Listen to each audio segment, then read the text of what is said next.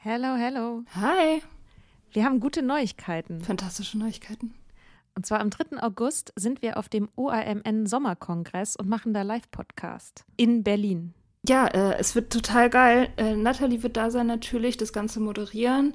Äh, wir werden da sein, Mimi Fiedler wird da sein. Ähm, es gibt Vorträge, es gibt Musik. Das wird richtig spitze. Genau. Und es gibt auch noch ein paar Tickets, aber ihr könnt auch Tickets gewinnen. Und zwar, Wenn ihr eine Mitgliedschaft abschließt auf unserem Steady-Newsletter, den wir euch natürlich auch in jeder Folge und auf Instagram und überall verlinken, müsst ihr eine Mitgliedschaft abschließen. Das ist sowieso eine gute Idee. da schreiben wir nämlich einmal die Woche sehr, sehr schlaue Dinge. Ihr könnt mit Soda Club up to date bleiben und vor allem könnt ihr dieses Projekt mit am Leben halten. Genau, ihr finanziert damit auch Ingos Arbeit und unsere Arbeit und dafür kriegt ihr tolle Texte von uns und Bonusfolgen. Es sind jetzt auch schon ganz schön viele Inhalte da, weil wir machen das ja schon eine ganze Weile. Das heißt, wenn ihr jetzt eine sportbillige Mitgliedschaft abschließt, dann kriegt ihr ja die ganzen Inhalte quasi der letzten, weiß ich nicht, zwei Jahre oder so, jede Woche, also hunderte Sachen, alle gleichzeitig. Das ist total krass. Mhm. Wenn ihr eine Mitgliedschaft abgeschlossen habt, könnt ihr uns eine E-Mail schreiben, schreiben, warum ihr gerne am Sommerkongress teilnehmen wollt. Und aus all denen losen wir dann die glücklichen GewinnerInnen. Yes. Mach Gut. das jetzt mal. Macht das Mach und das. alle Links findet ihr in den Show Notes. Many of us have those stubborn pounds that seem impossible to lose, no matter how good we eat or how hard we work out. My solution is PlushCare.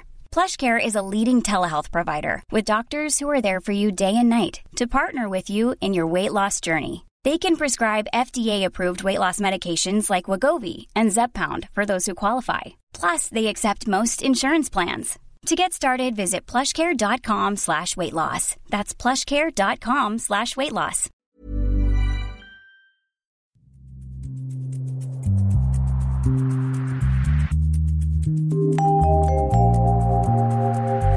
Willkommen zurück im Soda Club Podcast. Wir haben gute Neuigkeiten. Soda Club gibt es jetzt auch als Magazin.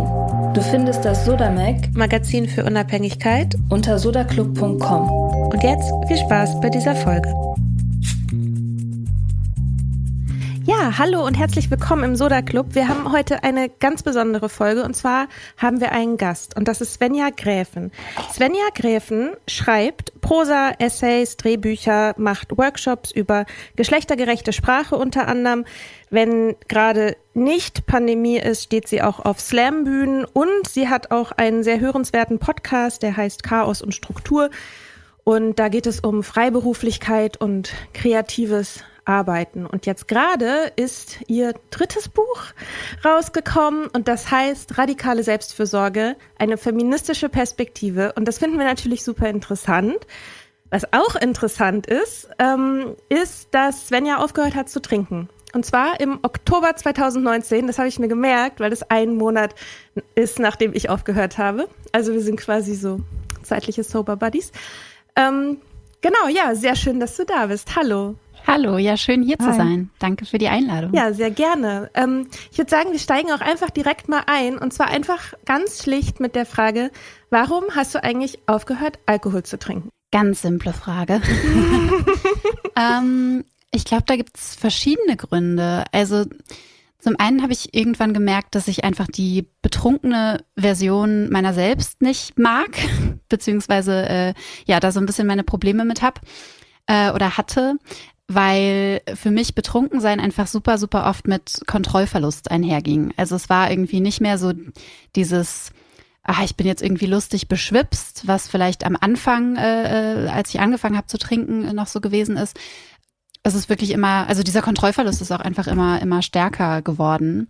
Und das war mir einfach total unangenehm. Also ich habe das währenddessen auch schon gemerkt. Also während ich quasi die Kontrolle verloren habe, habe ich gemerkt, boah, das ist gerade einfach unglaublich unangenehm. Ich habe mich währenddessen schon schon geschämt, hatte dann eben auch entsprechend Blackouts, jetzt nicht irgendwie so ein Totalausfall, dass ich irgendwie den ganzen Abend vergessen habe, aber es sind so einzelne Sachen passiert, wie zum Beispiel, dass ich, das, das war tatsächlich kurz bevor ich dann aufgehört habe zu trinken, da habe ich mit einer Freundin gesprochen und habe ihr was erzählt und sie hat mich irgendwann unterbrochen und meinte, ey, das hast du mir doch schon erzählt. So, als ich eben betrunken war. Und das war war wirklich einer der Momente, wo ich gemerkt habe, okay, wow, das ist nicht gut. Das ist einfach wirklich nicht gut. Und ähm, hinzu kommt dann natürlich auch noch, dass äh, ich einfach oder was heißt natürlich? Hinzu kommt, dass ich einfach noch nie ähm, sonderlich viel Alkohol vertragen habe. Also eigentlich hat mein Körper mir da immer schon äh, total gut die Grenzen aufgezeigt. Ich bin halt nur immer wieder drüber gegangen.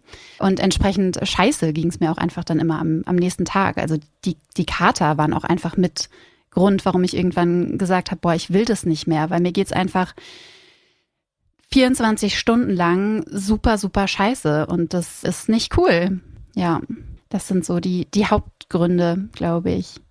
Und gab es da irgendwie aber was Ausschlaggebendes? Also ich meine jetzt nicht, also wir sind, also sowohl mir als auch ich sind jetzt beide nicht so Fans von dem Konzept von Rock Bottom. Man muss irgendwie, bevor man irgendwas ändert, muss es irgendwie richtig schlimm sein oder so.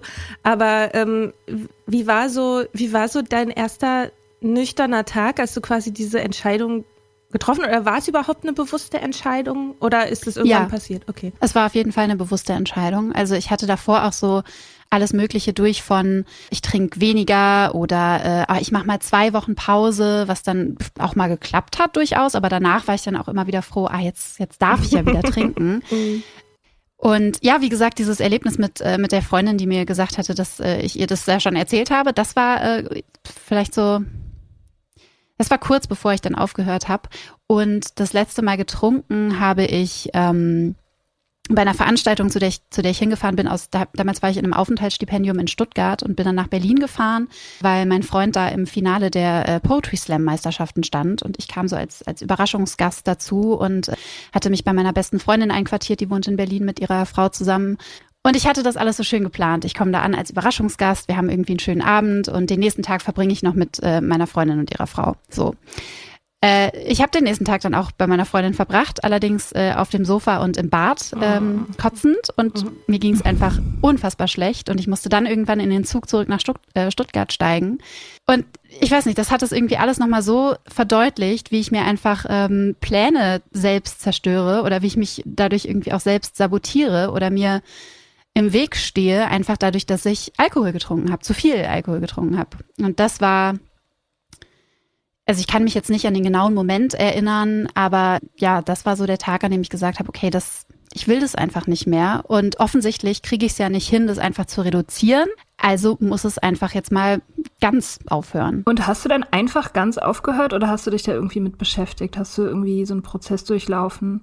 Oder hast du einfach gesagt, so jetzt reicht's und dann war's das? Ich glaube, der Prozess, äh, es war schon ein Prozess, aber der hatte eben vorher schon, schon angefangen. Einfach dadurch, dass ich eben, wie gesagt, schon öfter oder dass mir das einfach bewusst war, dass es mir nicht gut tut und dass ich das eigentlich nicht will. Ich habe auch verschiedene Bücher gelesen zum Thema. Ja, so Classics wie habe ich mir jetzt natürlich nicht notiert. Darf ich raten? Ja, gerne. Rate gerne. natürlich Daniel ja, Schreiber. Genau. Nüchtern entweder sowas wie Alan Carr, endlich Nichtraucher oder endlich kein Alkohol mhm. mehr. Nee, okay. Ähm, mh, mm, Holly. So, ja. Wahrscheinlich Holly? Holly wegen dem Aktivismus. Wegen des Aktivismus. Nee, es, es war auf jeden Fall, ich glaube, eine US-amerikanische Autorin, die auch so, ähm, oder die, glaube ich, im Journalismus tätig war oder ist und immer auf so fancy Partys war. Sarah und irgendwann Blackout. Richtig gut vorbereitet. Bingo, so Super Literatur-Bingo. Vielleicht suche ich das einfach nochmal ja, noch mal raus. Wir schreiben das dann einfach in die ihr, Show Notes. Ich wollte gerade sagen, ihr seid so ein vorbildlicher Podcast mit Show Notes. Mein Podcast macht es einfach. also das war auf jeden Fall auch schon, schon weit vorher. Also auch schon mal, ich glaube, ähm, Daniel Schreiber habe ich so zwei Jahre vorher gelesen und fand das schon irgendwie eine gute Idee. Mhm. Jetzt muss ich mal ganz kurz das zeitlich einordnen, weil das war auch so ein, so ein Moment, wo ich, wo mir irgendwie so bewusst wurde, ach so, krass, das geht ja auch. Man kann ja auch einfach nicht trinken. da waren äh, Freundinnen aus Australien äh, zu Besuch. Ich glaube, es war 2000 2018, im Sommer 2018. Und wir sind abends irgendwie unterwegs gewesen in Leipzig, äh, haben uns vor eine Kneipe gesetzt und äh, mein Freund hat ganz selbstverständlich so eine Flasche Weißwein für alle mitgebracht und ähm, einer der, der beiden oder unserer Gäste hat dann gesagt, oh no, I don't drink. So einfach, ist auch gar nicht weiter erklärt, einfach nur gesagt, nö, so und sich, hat sich dann, glaube ich, eine Saftschorle geholt. Und da dachte ich so, wow, krass, das habe ich irgendwie hatte ich absurderweise einfach so noch nie erlebt, so mit Freundinnen in, in Deutschland. Das fand ich, also ich glaube, vielleicht hat das das letztendlich auch so ein bisschen angestoßen, dass ich einfach dies, diese Option in Betracht gezogen mhm. habe überhaupt. Ne? Ja. Nicht nur so dieses, oh, ich reduziere jetzt irgendwie, sondern ach so, ich kann auch einfach wirklich nicht trinken. Das ist ja auch so ein bisschen das Absurde, ne? dass man halt letztendlich ja ganz lange, oder zumindest was bei mir so, ich habe ganz lange dafür gearbeitet, dass ich irgendwie die, so die Scheiße in meinem Leben lassen kann. Ne? Also, dass man irgendwie so denkt, so, okay, es tut mir nicht gut und es führt zu Sachen, zu die ich nicht will und so. Aber so diese Option, es einfach zu lassen, mhm. war irgendwie, genau, halt, ich habe das auch gemacht mit Reduzieren und jetzt mal weniger. Und dann habe ich mir auch so Regeln gesetzt und so, der erste Drink in der Kneipe muss immer ein alkoholfreier sein oder was weiß ich. Also ich habe so viele verschiedene Ideen irgendwie da so entwickelt.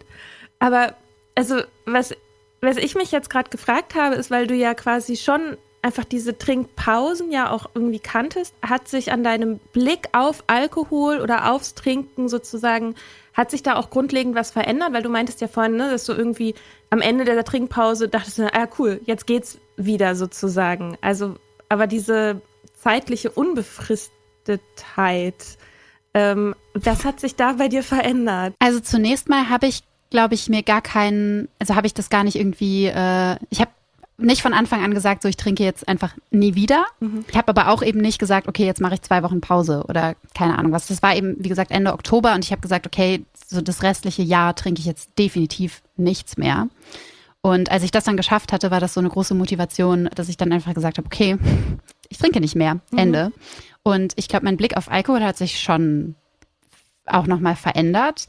Einfach weil ich dann eben auch noch mehr darüber gelesen habe, äh, diverse Dokus angeschaut habe, auch einfach so über die Alkoholindustrie und was das einfach für ein unfassbar äh, riesen Abfuck ist.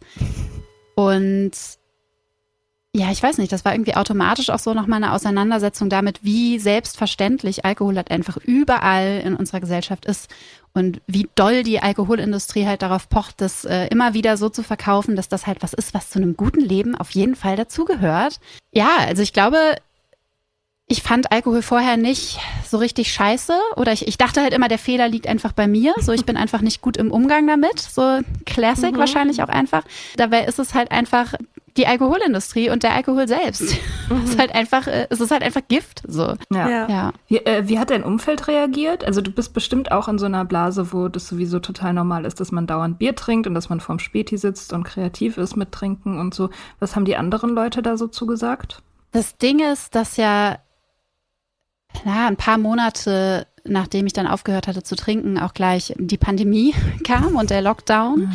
Also sind äh, so Sachen weggefallen wie aufzutreten, Lesungen und sowas, was halt auch so total oder wo es eben auch immer total normal war, dass alle Alkohol getrunken haben oder man schon komisch angeguckt wurde, wenn man gesagt hat, nee, ich nehme eine Rhabarberschorle. Deswegen kann ich das gar nicht so genau sagen. Ansonsten gab es eigentlich, es, es gab eigentlich gar nicht so richtige Reaktionen. Also es wurde weder so in Frage gestellt oder so, ah, okay, warum? Es wurde entweder einfach akzeptiert oder so ein bisschen übergangen, hatte ich teilweise auch das Gefühl. Beim Silvesterfeiern tatsächlich, 2019 auf 20, äh, ich habe mit, ich glaube, sechs Freundinnen zusammen gefeiert, die eben alle getrunken haben. Ich habe nicht getrunken, aber ich hatte die ganze Zeit so eine Gurkenscheibe in meinem Glas und habe irgendwie so, weiß nicht, Wasser oder Ginger Beer oder sowas abwechselnd ja. getrunken. Und irgendwann hat mich ein Freund, äh, der wirklich auch schon ganz schön besoffen war, dann gefragt so, boah, bist du auch schon so besoffen? Ich war so, nee, ich trinke ja die ganze Zeit nicht. Und er so, was? Wie, du trinkst die ganze Zeit nicht? Er hat es einfach nicht mitbekommen. Und ähm, das war eben auch so eine Situation, in der ich dann nochmal gemerkt habe, oh wow, es geht und ich kann tatsächlich auch ja, viel, viel besser irgendwie auf mich acht geben, dadurch, dass ich einfach, also ich bin viel, viel früher schlafen gegangen, zum Beispiel mhm. als alle anderen, auch weil ich es irgendwann einfach total langweilig fand. weil halt alle irgendwie nur noch so ein bisschen besoffen rumgelabert haben und ich dachte mir so, ja gut, dann äh, gehe ich jetzt einfach schlafen mhm. und es ist nichts Schlimmes passiert. Ansonsten, so gerade von meiner Familie, die hat es, glaube ich, auch noch nicht so richtig verinnerlicht. Also ich war äh, jetzt letztes Weihnachten äh, tatsächlich äh, auch bei meinen Eltern Und mein Vater hat dann irgendwie eine, eine Flasche Sekt aufgemacht und meinte so, ey, aber zum Anstoßen doch wenigstens, oh. oder? Also es hat mich so richtig erinnert an so, weiß nicht, die Classics, dass die Oma irgendwie sagt, ach, aber Salami kannst du doch essen als Vegetarierin. Das ist ja gar kein richtiges Fleisch, oder? Ist doch gekocht. Ja. Ja, also es, es wird irgendwie, also genauso wie ich das ja auch nicht in Betracht gezogen habe, irgendwie, dass es diese Option gibt, habe ich manchmal das Gefühl, andere Menschen denken da auch gar nicht dran, dass, dass man ja wirklich, wenn es eben nicht irgendwie vorher so die, die krasse Geschichte äh, gibt von wegen Entzugsklinik und äh, jahrelang gelabelt als Alkoholikerin oder so, dass, dass Leute äh, eben tatsächlich einfach aufhören, Alkohol zu trinken, das ist, äh, existiert irgendwie, glaube ich, nicht in so vielen Köpfen. Mhm. Ja, weiß nicht, wie war das bei euch? Das habt ihr wahrscheinlich Habt ihr wahrscheinlich auch schon, schon, schon ausgiebig diskutiert.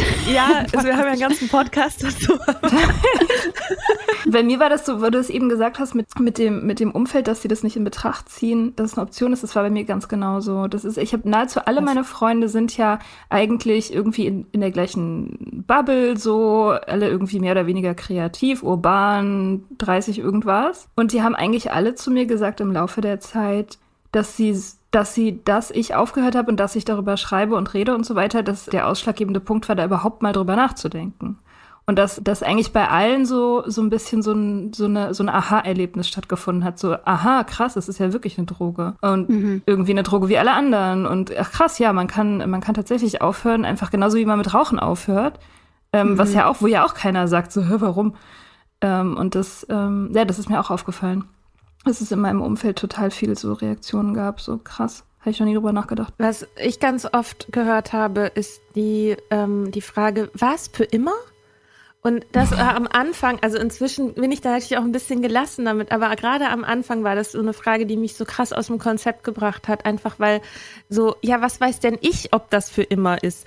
Ich hoffe es, aber bei mir war es halt schon so, dass ich definitiv auch von einer Abhängigkeit sprechen würde, so. Und dass halt auch immer mehr quasi gerade gegen Ende hin auch immer mehr sozusagen eskaliert ist und dass ich auch immer isolierter war so, ne? Und das trotzdem aber nicht hab nach außen dringen lassen. Also das heißt, für viele sah ich halt noch ziemlich normal aus. Die haben halt dann nicht gesehen, dass ich dann auf dem Nachhauseweg nach der Party mir irgendwie noch Bier gekauft habe oder keine Ahnung, nicht viel davon verheimlicht habe.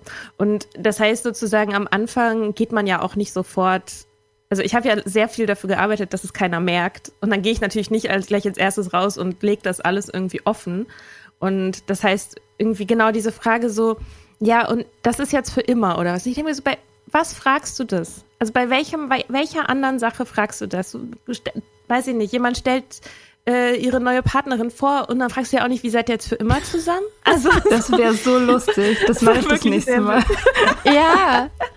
ja. Ja, vor allen Dingen ist es ja nicht so, dass du einfach den Schalter umlegst und sagst, äh, so, jetzt hier Schalter gedrückt für immer ohne Alkohol. Mhm. So, es ist ja auch irgendwie immer wieder ein neues Aushandeln mit sich oder immer wieder ein neues, ja, wie du schon gesagt hast, hoffen auch, dass es einfach, ja, dass man nicht wieder trinkt. Mhm. Ähm, und wie, was, was hat sich sozusagen für dich in deinem Leben verändert, wenn man das kann man das überhaupt so sagen? Also kann man es überhaupt beantworten, die Frage? Äh, ich denke schon. Also ich war auf jeden Fall geflasht davon, wie schnell Gefühle oder Emotionen irgendwie auch so einfach vorüberziehen können und dass man sich da gar nicht immer so doll reinsteigern muss. Also ja. ich habe Mias Thema.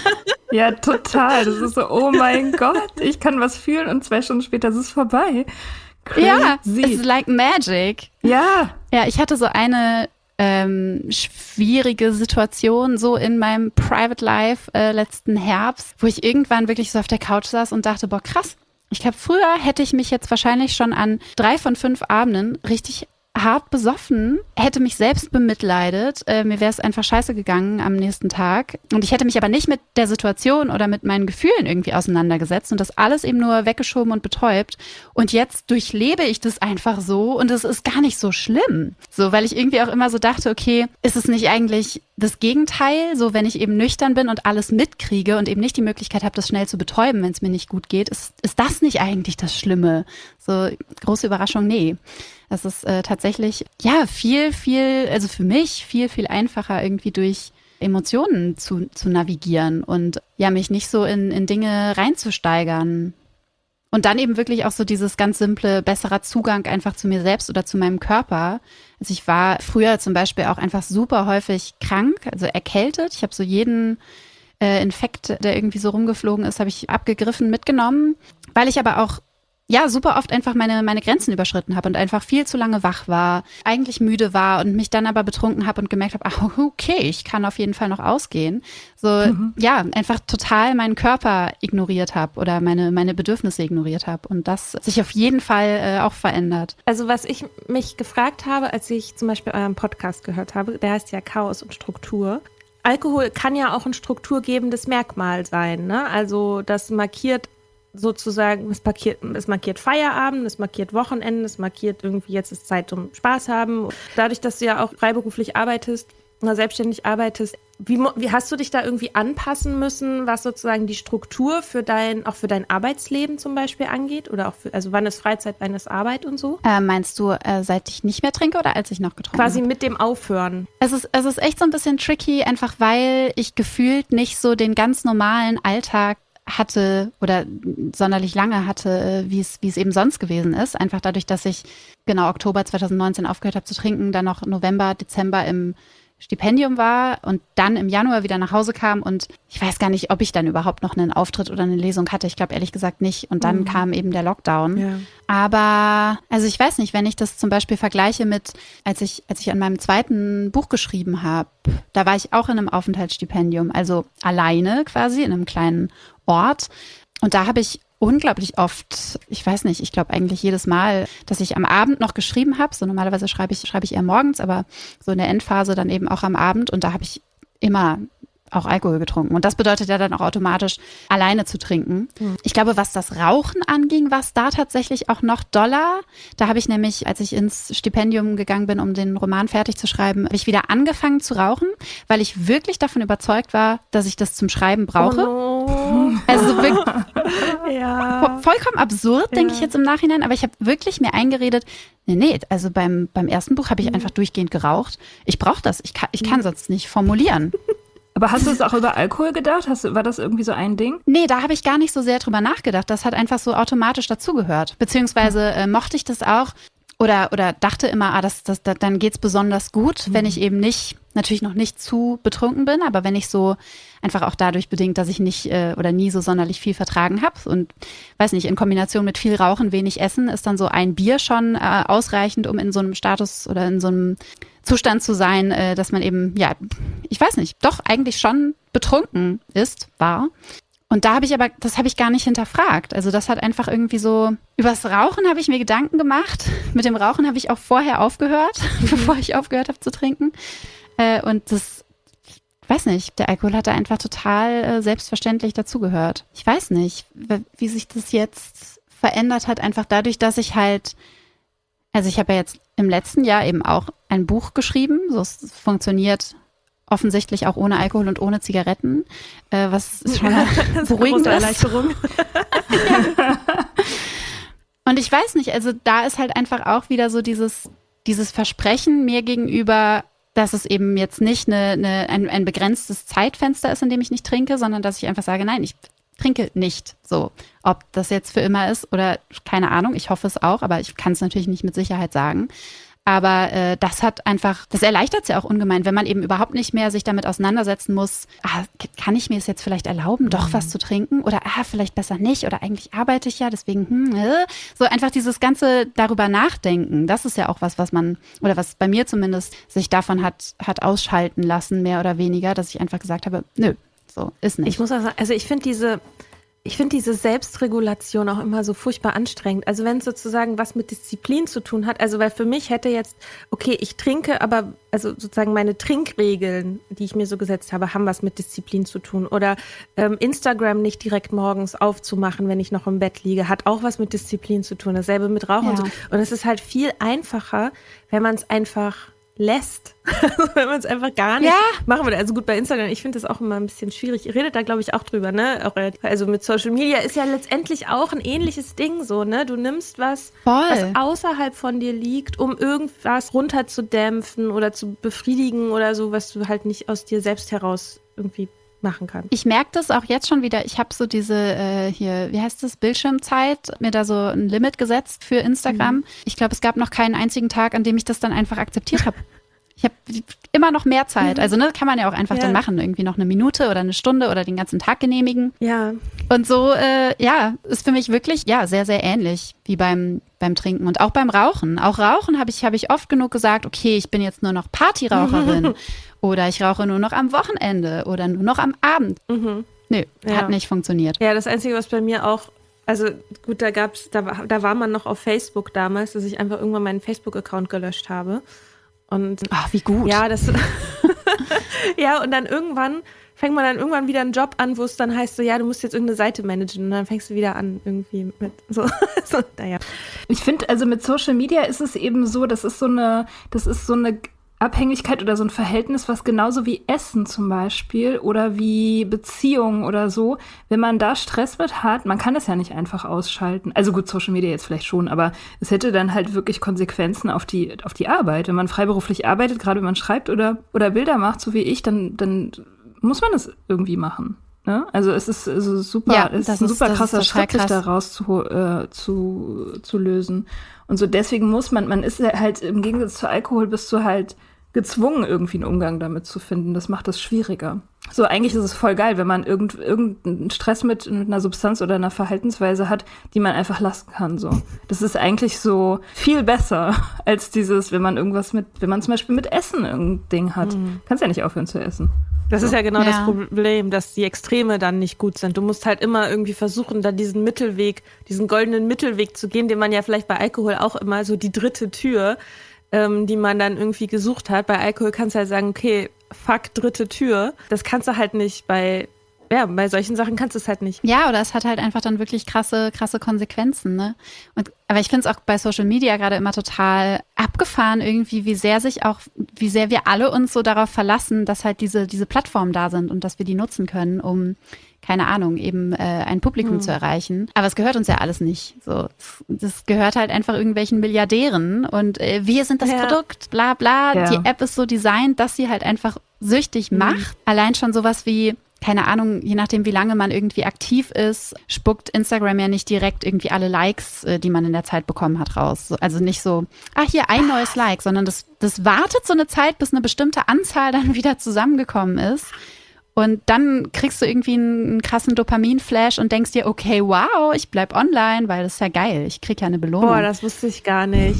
Das ist perfide. Das ist richtig bitter. Das, das habe ich, glaube ich, in, aus welchem Buch habe ich das? Aus uh, How to Break Up with Your ah. Phone von Catherine Price. Das, das hat mich auch voll, macht mich immer noch fertig eigentlich.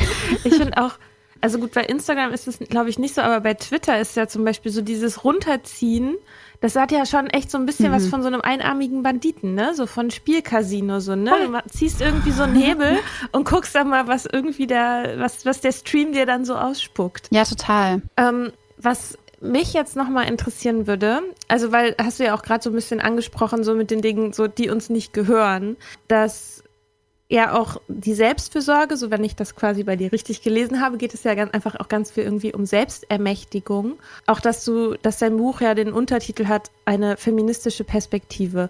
Und warum findest du es so wichtig, so eine, diese Makroebene einzuziehen. Man könnte ja auch sagen, man macht jetzt die fünf Tipps, wie man besser zu sich selber findet und fertig ist die Laube. Man, könnte man ja machen. Gibt ja auch viele Leute, die das machen. So. Ja. ja, voll. Also genau das ist es. Es gibt halt einfach super viel. Und mir hat da tatsächlich immer so eine Einordnung in ja, so den gesamtgesellschaftlichen politischen Kontext irgendwie auch gefehlt und eben genau diese diese feministische Perspektive auf all die Dinge, weil ich immer das Gefühl hatte, okay, ich kann entweder Feministin sein oder irgendwie feministisch agieren oder ich kümmere mich um mich selbst. So, aber beides zusammen ist, ist irgendwie nicht zusammenzukriegen. Einfach weil das ja, also weil der Begriff, äh, gerade der, der englische Begriff eben Self-Care ja auch total äh, aufgeladen ist oder, oder besetzt ist, so auch von der Wellnessindustrie oder als Hashtag, ja auch beliebig an Sachen, an Bilder rangeklatscht werden kann, die dann vielleicht im Endeffekt wirklich gar nicht so viel mit mit Selfcare zu tun haben. Oder super häufig halt auch einfach so das Glas Wein und Hashtag Selfcare. Mhm. Und erstmal glaube ich, dass, dass es mir erst durch so einen Zugang, den ich zu mir selbst gefunden habe, durch eben diese radikale Selbstfürsorge, so von Grund auf. Dadurch ist es mir tatsächlich erst gelungen, überhaupt aufzuhören zu trinken basically. Und äh, hätte ich dann nicht aufgehört zu trinken, wäre es mir, glaube ich, nicht möglich gewesen, nochmal ja eine Ebene tiefer zu gehen. So das, was ich, was ich vorhin schon gesagt habe, so in Bezug aufs Gefühle fühlen oder durch Gefühle hindurch äh, navigieren, was für mich eben auch mit dazugehört. Also es ist eben mehr als so dieses dieses Pflaster oder dieses schnelle, so, so ein Quick Fix irgendwie. Genau, so, ach, du fühlst dich nicht gut, äh, trag doch eine Gesichtsmaske auf oder äh, dann vielleicht noch ein Schaumbad. Und das sind natürlich alles Sachen, die man machen kann. Ne? Ich will das gar nicht judgen irgendwie. Ich liebe Baden zum Beispiel. Schaumbäder jetzt nicht so sehr, aber Baden an sich ist super. Aber das reicht halt nicht. Also das ist halt so eine so eine oberflächliche äh, äh Geschichte ganz oft. Und das meine ich eben auch mit radikal, dass man da eben irgendwie ein bisschen tiefer geht, sich tatsächlich auch mit sich selbst auseinandersetzt, was dann eben auch bedeutet, sich mit vielleicht Unangenehmen auseinander, auseinanderzusetzen oder sich Problemen zu stellen. Ja, eben auch wirklich zu schauen, okay, wie kann ich denn eine Balance finden zwischen, ich passe auf mich selbst auf, aber ich engagiere mich eben trotzdem noch dafür, dass sich eben auch gesamtgesellschaftlich was, was verändert. Also, ne, so dieses, ich muss nicht aufhören, Feministin zu sein, um mich um mich selbst zu kümmern. Oder ich muss nicht aufhören, mich für andere einzusetzen, auch um, äh, um auf mich selbst aufzupassen. Und richtig krass ist auf jeden Fall, dass ich vor ein paar Jahren mit Sicherheit auch noch gesagt hätte, Alkohol trinken ist für mich Self-Care, mhm. weil das macht es mir ja so viel leichter. Dann kann ich ja einfach alles schön wegschieben und mich so richtig entspannen. Einfach weil ich das auch in so vielen Situationen irgendwie gebraucht habe, um mich zu entspannen. Also gerade so im Kontext von, von Auftritten, Backstage, äh, Smalltalk mit, mit vielen Leuten, mit Leuten, die ich vielleicht auch nicht so gut kenne. Was mich einfach, also ich bin, glaube ich, einfach eher introvertiert und tue mich damit schwer. Und das hat es mir natürlich leichter gemacht. Und deswegen hätte ich vor ein paar Jahren mit Sicherheit gesagt, Hä, klar, das ist auf jeden Fall Self-Care, weil es entspannt mich ja. Heute würde ich sagen, definitiv mhm. nicht. Also, es hilft halt sich anzupassen, oder? Ja, ja, und halt einfach so die eigenen Grenzen immer wieder, da immer wieder drüber zu gehen und einfach wirklich zu betäuben, was, was die eigentlichen Bedürfnisse sind. Ne? Also es ist ja vielleicht, also es ist dann vielleicht wirklich eine, eine Challenge, irgendwie sich immer wieder in, in so einer Situation wiederzufinden, in der man sich irgendwie schwer tut, gerade in einem nüchternen Zustand. Aber ja, langfristig ist es halt, vor allen Dingen langfristig ist es halt einfach, oder kann es eigentlich keine, keine Strategie sein weil es einfach nicht, nicht gut ist und davon ja auch nicht besser wird. Ne? Es ist ja dann nicht so, dass man irgendwann sagt, ach perfekt, jetzt habe ich hier so und so oft in angetrunkenem oder betrunkenem Zustand äh, die und die Situation gemeistert, jetzt kann ich den Alkohol einfach weglassen, jetzt habe ich mhm. genug geübt. So, das, ja. so geht's ja einfach nicht. Es ist ja. ja auch so ein bisschen so eine Falle, glaube ich, für Leute, die so kapitalismuskritisch sind und so linksorientiert und so zu sagen, naja, also Selfcare wird ja nur dazu benutzt, damit ich noch mehr leisten kann. So, so sozusagen als, als, als, als Falle der, dieser neoliberal, dieses neoliberalen Lifestyles. So, ich passe jetzt auf mich auf und mache mich funktional. Ich mache mich zu so einem funktionalen Superroboter,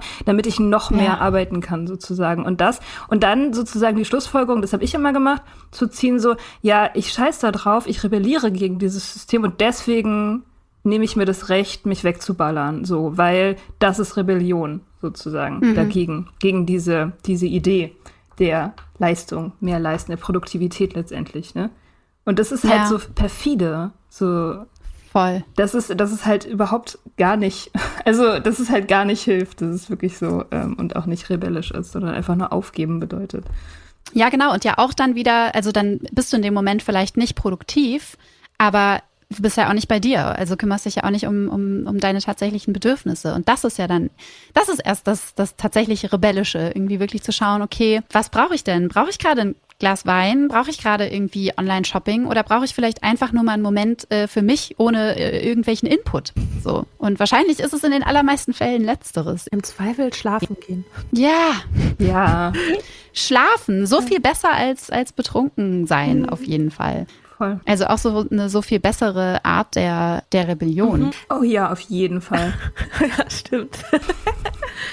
ja, für mich muss ich sagen, was auch, das kam erst ein bisschen nach einer Zeit, nach der ich nüchtern war, wo ich so ein bisschen das Gefühl hatte, okay, ich habe jetzt so die akute Abhängigkeit vielleicht auch jetzt erstmal im Griff und jetzt kann ich mich um den Lifestyle, den Ausblick und den Aktivismus um die ganze Sache irgendwie kümmern. Aber das in der Zeit kam auch durch einen Artikel, den ich auf Mias Blog Dates und Drinks mal gelesen habe, über das Cool Girl, über diese Figur, die halt so immer schön aussieht, aber halt so eine von den Jungs ist weil sie halt, ne, die kann halt oh. so, die kann halt saufen wie die Jungs und eigentlich Mia kann das viel besser erklären. Mia, möchtest du das kurz erklären, das Cool Girl?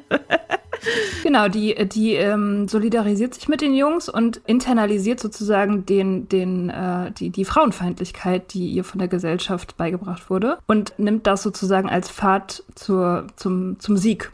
Also, die sagt so, ich bin wie ein, wie ein Junge, ich kann Bier trinken und Fußball gucken und fettige Sachen essen und ich bin total umgänglich und nerv nicht rum mit meinen Gefühlen und bin nicht zickig mhm. und so. Und ich finde Mädchen eigentlich doof und deswegen bin ich halt auch viel eher mit Jungs befreundet und so und deren Freundinnen, wenn die irgendwie rumnerven, dann solidarisiere ich mich mit den Jungs und sag so, oh, ist voll nervig und so. Also dieses dieses ganze, ähm, ja, Cool Girl. Dieses Cool Girl sein, was eigentlich nur zum Zweck hat, dass die Typen einen geil finden. Also letztendlich mhm. ja genau das Gleiche, nur mit, mit anderen Vorzeichen, so.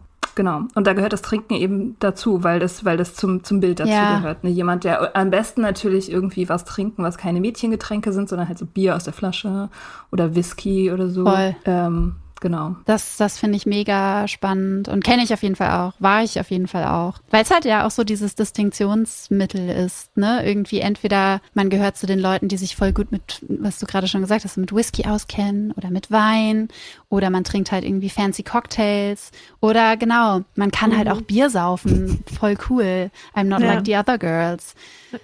Ah, richtig furchtbar. Vor allen Dingen, also ich habe das wirklich auch, ähm, ich habe wirklich auch deswegen Bier getrunken, glaube ich. Und äh, super Fun Fact, ich habe äh, vor zwei Jahren erfahren, dass ich überhaupt gar kein Gluten vertrage.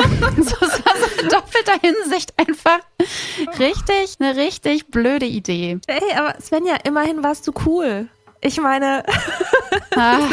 Ja. Ja, wow.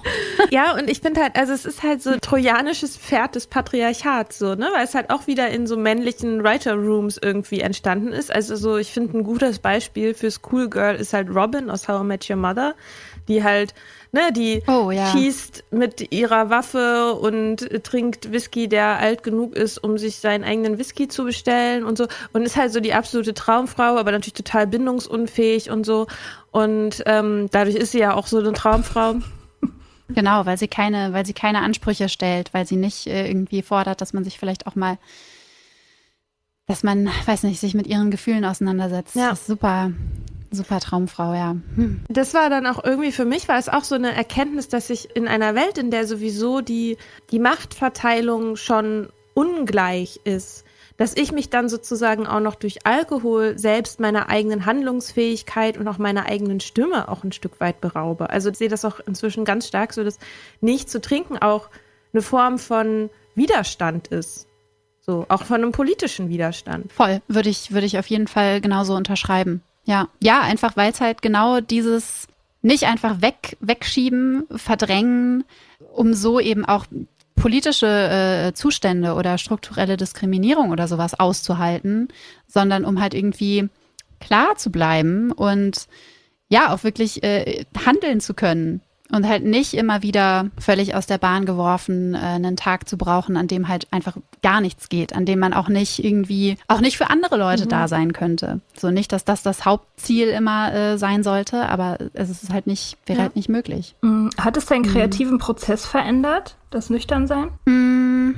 Also ich würde sagen, es hat auf jeden Fall verändert, wie ich mit Krisen umgehe im kreativen Prozess. Mhm. Also auch da genau dasselbe. Ich steigere mich halt einfach, oder es fällt mir leichter, mich nicht mehr so sehr in Dinge reinzusteigern und eben auch in so ein Stück weit gehört das, glaube ich, immer mit dazu. Vielleicht ist das auch nur ein Glaubenssatz, der eigentlich Quatsch ist, aber dass es halt bei jedem Projekt, bei jedem längeren Text irgendwann so eine Phase gibt, in der man denkt, boah, was habe ich mir denn dabei gedacht? So, was ist denn das für ein Quatsch? Das ist ja einfach scheiße. Wenn das jemand liest, das wird ja richtig peinlich. Oh Gott, oh Gott. So. Und das hatte ich jetzt eben auch beim beim aktuellen Buch, was ich eben äh, äh, nüchtern geschrieben habe oder äh, ja, ich eben in der, in der ganzen, im ganzen, durch den ganzen Prozess eben keinen keinen Alkohol getrunken habe. Aber es ist mir auf jeden Fall schneller gelungen, mich da wieder rauszuholen und wirklich auch so Gedankenmuster oder äh, innere Stimmen vielleicht auch so leichter zu identifizieren und zu checken, aha, guck mal, da ist ja jetzt wieder die Stimme, die immer sagt, was für ein Quatsch und hör doch mal lieber auf jetzt damit und mach was anderes. Muss ich der glauben? So.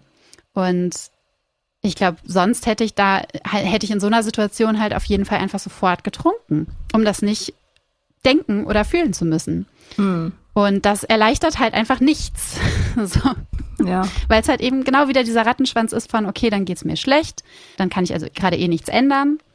Ich setze mich aber eben auch nicht damit auseinander und verdräng's nur und komme dann auf jeden Fall viel, viel schneller wieder an genau diesen Punkt und verurteile mich halt einfach selbst die ganze Zeit und bin einfach richtig, richtig scheiße zu mir selbst. Mhm. Und ja, also das hat auf jeden Fall, hat sich auf jeden Fall verbessert. Ja, ja. Ich, ich fand das mega geil ähm, zu lesen, dass du ähm, Prokrastination, das habe ich auch vorher zu Mika gesagt, Prokrastination als Teil des Prozesses begreifen. Das ist so cool, diese, ähm, diese Idee. Das ist einfach so geil, weil, weil das stimmt ja total. Das ist, ich kenne das auch total von, vom, vom Bildermachen, auch bei längeren Projekten. Du hast immer, es sind eigentlich immer die gleichen Phasen. So, du fängst an, bist total motiviert, hast total viele Ideen und dann irgendwann im Mittelteil hast du halt dieses ähm, existenzielle Drama ähm, und alles ist ganz schlimm und so. Und dann in dem Moment zu sagen, so jetzt lenke ich mich halt irgendwie ab mit irgendwelchen bescheuerten, keine Ahnung, mit Pizza und YouTube. Und das ist aber auch okay, weil mein kreativer Prozess deswegen ja nicht tot ist, sondern einfach nur im Hintergrund so weiterläuft und macht, was er halt machen muss, so damit am Ende doch alles gut wird. Und das zu verstehen und dann auch so einzuordnen, das finde ich total genial, weil man sich dann auch so einfach diesen Druck ähm, erspart, irgendwie, den man ja. auf sich selber hat, dass es jetzt sofort funktionieren muss. Das ist ja, das ist ja auch wieder so dieses kapitalistische oder, oder auch neo, neoliberale Denken von, ah, ich muss aber jetzt hier die ganze Zeit richtig on fire kreativ sein. Und ja. das, also geht ja auch einfach nicht, so, weil es ja auch einfach unglaublich viel Energie kostet. Ja. Und ja, es eigentlich so das Verständlichste der Welt ist, dass es zwischendurch so Phasen braucht, äh, wo das Gehirn irgendwie einfach ein bisschen äh, rumchillt und YouTube-Videos mhm. guckt. Ja. Ja. Aber ich, ich lerne, also ich muss mir das auch ähm, immer wieder neu sagen. Ne? Also so, dass es das jetzt, dass es das im Buch oder dass es das ins Buch geschafft hat. Diese, diese Idee oder dieser Gedanke äh, heißt nicht, dass ich jetzt immer, wenn ich prokrastiniere, denke, toll, Svenja, richtig schön am Prokrastinieren gerade, part of the mhm. process, super. So, ich muss mich ja auch immer wieder, immer wieder neu mhm. dran erinnern. Ja, klar. Ja. Also was ich daran auch so charmant finde, was ich auch, glaube ich, wo ich besser drin werde, auch seit ich nüchtern bin, ist so ein bisschen dieses ganz oder gar nicht denken, was ich noch irgendwie auch aus Depressionen, glaube ich, auch einfach noch so mitgenommen habe. Dieses, wenn ich jetzt nicht morgens um sieben am Schreibtisch sitze und, und jetzt irgendwie fünf Stunden am Stück produktiv bin, dann ist der Tag auch eh gelaufen, dann kann ich es auch eh lassen. So. Mhm. Und dass man sozusagen, wenn man sich die Prokrastination auch so ein bisschen erlaubt, dem auch so ein Stück weit Raum, diesen Spielraum auch gibt, zu sagen, naja, mein Gott, aus, ausschlafen oder verschlafen ist halt Teil des Prozesses. Und das heißt dann nicht, dass ich sozusagen diesen kompletten Prozess dann abbrechen muss, weil meine perfektionistische Fantasie äh, jetzt hier ich der nicht gerecht werden konnte, sondern einfach weiterzumachen in so eine Richtung, die aber gut ist. Also so geht es mir auch, ging's mir, äh, in der Nüchternheit war das auch so. Also würde ich auch jedem raten, der versucht aufhört zu trinken, alles als Teil des Prozesses zu sehen, aber halt die, die Richtung beizubehalten. Ja, und da auch einfach, weiß nicht, irgendwie so ein bisschen verständnisvoller, auch verständnisvoller im Sinne von, okay, es ist halt, es kann nicht jeder Tag gleich sein. Also es ist ja auch mhm. einfach alles krass tagesformabhängig äh, so. Und was, egal ob es jetzt ums Arbeiten geht oder auch ums Nicht-Trinken, so es gibt auf jeden Fall auch Tage, an denen das irgendwie leichter ist oder man sich so denkt, wow, ich bin so froh, dass ich das, dass ich da nicht mehr drüber nachdenken muss, auch wenn ich mhm. gerade darüber nachdenke, mhm. aber ne?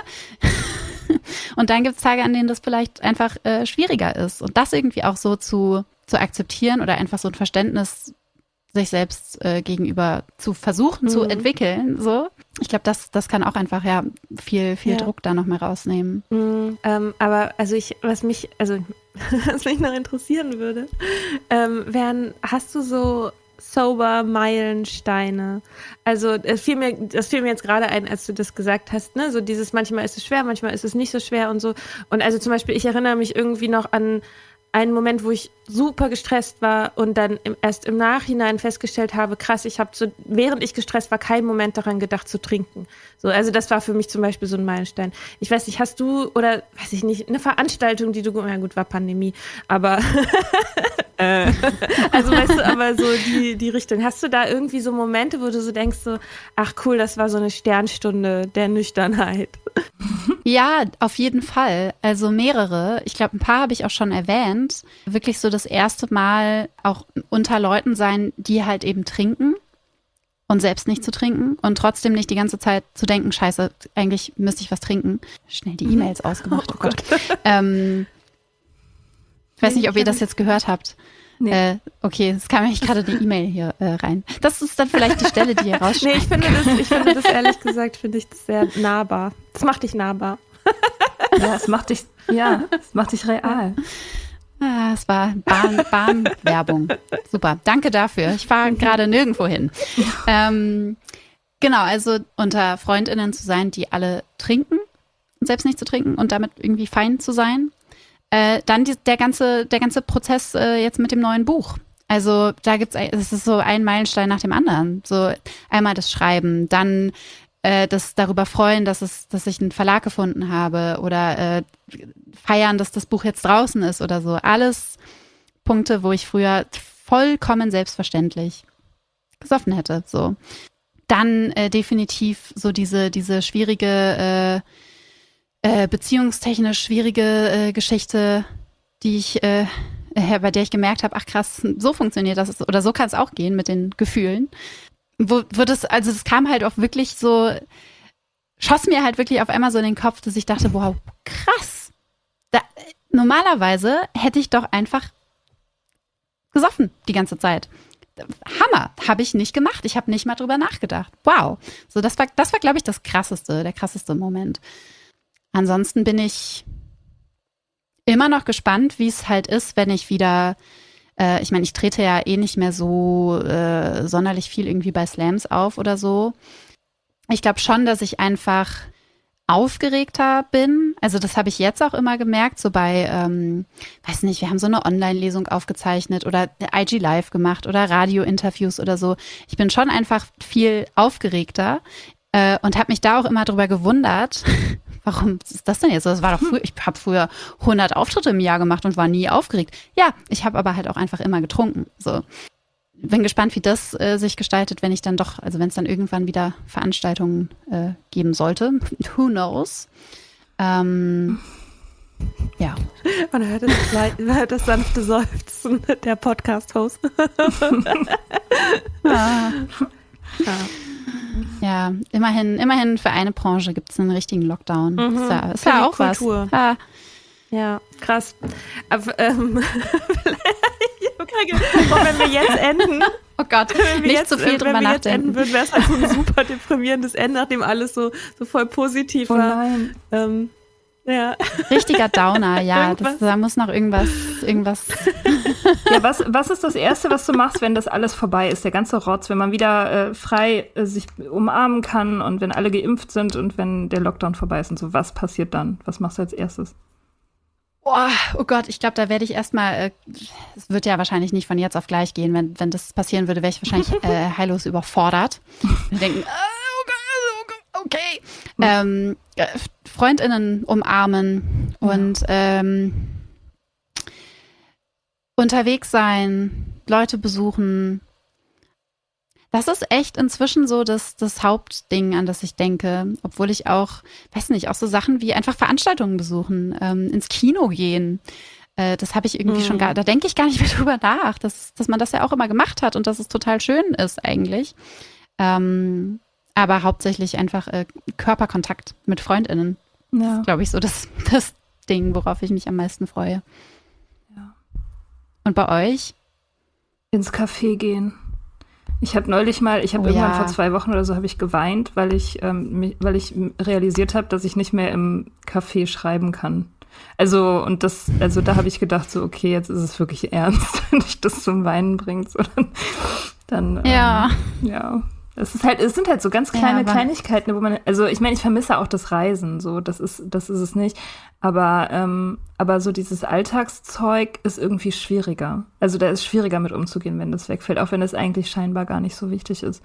So, ich brauche ja keinen Kaffee, ich kann ja auch auf meiner Couch bleiben, so. Aber trotzdem ist es halt so ein Stück, weiß nicht, ja, Lebensqualität. Hm. Hm. Ja, ja, voll. Bei mir wäre es so, dass, also so das Kleine wäre wahrscheinlich wirklich mich auch einfach in einen Café setzen mit einem Notizbuch. Und das Größere wäre, ähm, in ein Hotel zu fahren, da wo meine Schwester und meine relativ frisch geborene Nichte, also die ist jetzt ein halbes Jahr, äh, wo die wohnen. Also es ist auch oh. so ein oh. Corona-Kind und äh, dass die habe ich jetzt über Ostern zum ersten Mal wirklich dann für eine Woche auch mal kennenlernen dürfen. Und das ist schon, ja, das, das tut schon auch ein bisschen weh, dieses Baby größer werden zu sehen und halt irgendwie nicht da sein zu können und so. Das heißt, ich würde wahrscheinlich mir erstmal irgendwie eine Woche eine Ferienwohnung oder so ähm, in Süddeutschland nehmen und dann da abchillen mit meiner Nichte. Die ist so cool. Boah, die ist so oh. cool. die, ist so, die ist auch sehr niedlich. Das ein Foto die, die jungen Leute heutzutage halt, ne, die sind irgendwie, die sind viel cooler gleich. Ja, ab der Geburt. Zack. ja. Ja, und auch einfach so Sachen wieder, wieder machen zu können, ohne die ganze Zeit. Ich merke auch, wie ich, wie ich so oft so ein, so ein, so ein Groll äh, schon kriege. Allein, keine Ahnung, beim Spazierengehen äh, und mir kommt so eine Gruppe Leute entgegen und die gehen dann nicht hintereinander. Dann werde ich sofort schon so mega judgy und bin so, boah, warum könnt ihr nicht besser Abstand halten? So, ich bin auch einfach froh, wenn das wieder aufhört, ja, weil das finde ich auch richtig, richtig anstrengend. Da muss ich mich auch selbst immer wieder so man, man wird echt runterbringen. Sagen, ein bisschen okay, zum Wutbürger. Bei, bei, bei, mir zumindest auch mal, die so, ja. ach, dass diese Mallorca-Geschichte war so, ne? Normalerweise rege ich mich über die Lebensentscheidungen von anderen Leuten wirklich nicht besonders auf. Aber da dachte ich so, boah, das kann doch nicht sein und so. Und ich habe mir dabei dachte so, Alter, ey, irgendwie gefalle ich mir damit nicht. Mhm, ja, überhaupt nicht. Aber es wird, es wird vorbeigehen. Irgendwann. Und also ich muss auch noch, also ich habe auch gemerkt, dass es also so dieses Nüchternheitsding, ne, wir sind ja ungefähr zur gleichen Zeit und habe halt auch ein, ein, dieses halbe Jahr, bevor die Pandemie anfing und so und ich habe aber einfach in der, als das losging, dachte ich so, boah, ein Glück bin ich nüchtern. Oh mein Gott, das habe ich auch unzählige Male gedacht. Wow, ja. Ja. Krass. Auch weil das ja instantly auch losging mit irgendwelchen Memes, äh, yay, endlich Daydrinking. Oh Was für ein Horror für, für mich mittlerweile. Wäre früher auch voll die Party für mich gewesen. Geil, endlich Daydrinking. Alle anderen machen es auch. Jetzt denke ich mir so, was? Nein. Also ich meine, ja. alles andere ist besser als das. Ja. Ja. Mhm. Aber ich glaube, es hat auch wieder. Also hm? gutes Timing gewesen. Ja. Gutes Timing gewesen, ja, auf jeden Fall. Voll. das ist ein bisschen Was lustig, dass, ich bei, sagen? dass ich dir in dem äh, gutes Timing, ähm, dass ich dir da reingegrätscht bin mit meinem schlechten Timing, aber ja. ja. super. ähm, ja, hast du noch eine Frage an Svenja? Weil sonst würde ich sagen, haben wir eine sehr, sehr schöne Podcast-Folge aufgenommen. Wir alle. Ja, das stimmt. Es war eine sehr schöne Podcast-Folge. Vielen Dank, Svenja, dass du hier gewesen bist. Danke euch beiden. Das war sehr auch. schön. Ja, also nochmal vielen, vielen Dank, dass du hier warst und wir freuen uns auf alle weiteren Dinge, die du schreibst und erzählst und machst. Und ähm, du hast in uns Fans. Oh, ich danke euch. Ich danke euch auch, dass ihr diesen tollen Podcast macht und dass ich dabei Sehr sein schön. durfte. Gerne. Danke. Dann macht's gut. Tschüss. Macht's gut. Ciao. Tschüss. Wir hoffen, dir hat diese Folge gefallen. Wenn du mit Soda Club up to date bleiben willst, dann kannst du das jetzt auf sodaclub.com. Dort findest du nicht nur alle Podcast-Folgen, sondern auch unser brandneues Magazin. Das Soda Mag. Magazin für Unabhängigkeit. Wir schreiben dort über Nüchternheit, Popkultur, Feminismus und Liebe. Und alles, was uns sonst noch einfällt. Wenn du Steady-Mitglied wirst, kannst du unsere Arbeit unterstützen und bekommst noch dazu unsere Newsletter voller geiler Bonusinhalte. Schreib uns weiterhin für Feedback, Fragen und Themenvorschläge. Und wenn du uns Sternchen auf Apple Podcasts und ein Herzchen bei Instagram hinterlässt, freuen wir uns. Bis bald im Soda Club.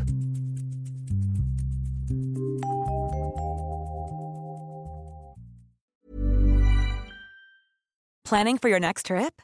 Elevate your travel style with Quince. Quince has all the jet setting essentials you'll want for your next getaway, like European linen, premium luggage options, buttery soft Italian leather bags, and so much more. And is all priced at 50 to 80% less than similar brands. Plus, Quince only works with factories that use safe and ethical manufacturing practices.